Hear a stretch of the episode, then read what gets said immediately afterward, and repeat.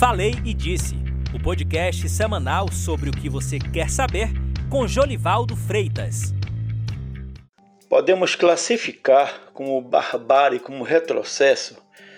Esse caso da menina de 10 anos que foi estuprada pelo tio e que tomou conta do país, esse assunto durante toda a semana. Mas isso mostra é uma outra questão. É a questão de que o Brasil pouco tem evoluído quando se trata desse caso, desse tema chamado aborto. O comportamento do brasileiro, comportamento social, ele segue o mesmo padrão do comportamento político, com todas as suas idiosincrasias, todos os seus problemas, também todo o seu atraso, a tentativa da volta do autoritarismo. E nos últimos dias o que viu foi isso, um fenômeno que preocupa que mostra que o Brasil está paradíssimo no tempo, sem debate, sem a busca de descriminalizar o aborto. Imagine que para ter direito ao que a lei permite, a garota que foi abusada pelo tio enfrentou uma via crucis sem tamanho.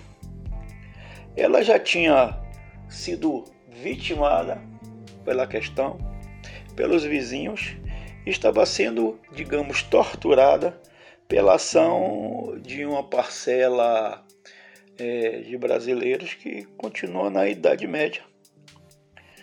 A família teve de agir na clandestinidade para sair das pressões de grupos religiosos. Já não tinha mais o que fazer porque a rede de hospitais em sua região, em Vitória, não conseguia fazer isso. Ela teve que sair 1.600 quilômetros acima para poder fazer a, o aborto. Um aborto complicado, porque ela tinha corrido, estava correndo risco de vida. Mesmo com a possibilidade da morte da menina, o pessoal ligado ao extremismo religioso não queria que fizesse o aborto.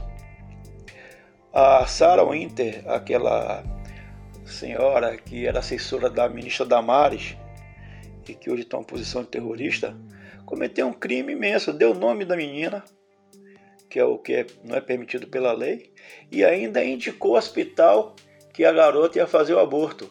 E o povo foi lá tentar invadir, considerando que o aborto era contra toda a sua concepção religiosa. Quer dizer, é uma coisa de maluco, até mesmo o bispo, o, o, presidente da Conferência Nacional dos Bispos do Brasil, Dom Valmor Oliveira Azevedo, ele disse que era um crime hediondo a menina é, não querer ficar com o fruto do estupro. E ele também sabendo que ela corria risco de vida se continuasse com a, com a gravidez de risco.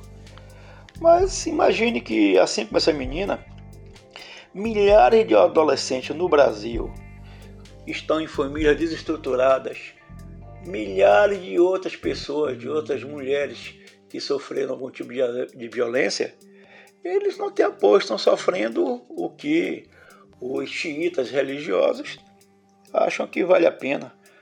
Ou seja, é melhor colocar em risco a vida da mulher, é melhor deixar o sofrimento psicológico da mulher do que tentar fazer o que eu considero correto, que é a retirada do, do, do, do feto.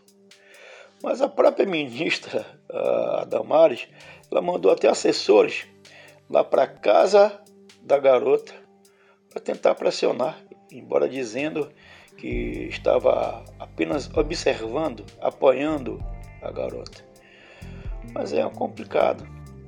Mas hoje o que nós vemos é isso: é um Brasil totalmente dividido e um Brasil que não tem o menor senso de humanismo ou de humanidade. Vamos esperar que isso passe. Um abraço, até a próxima.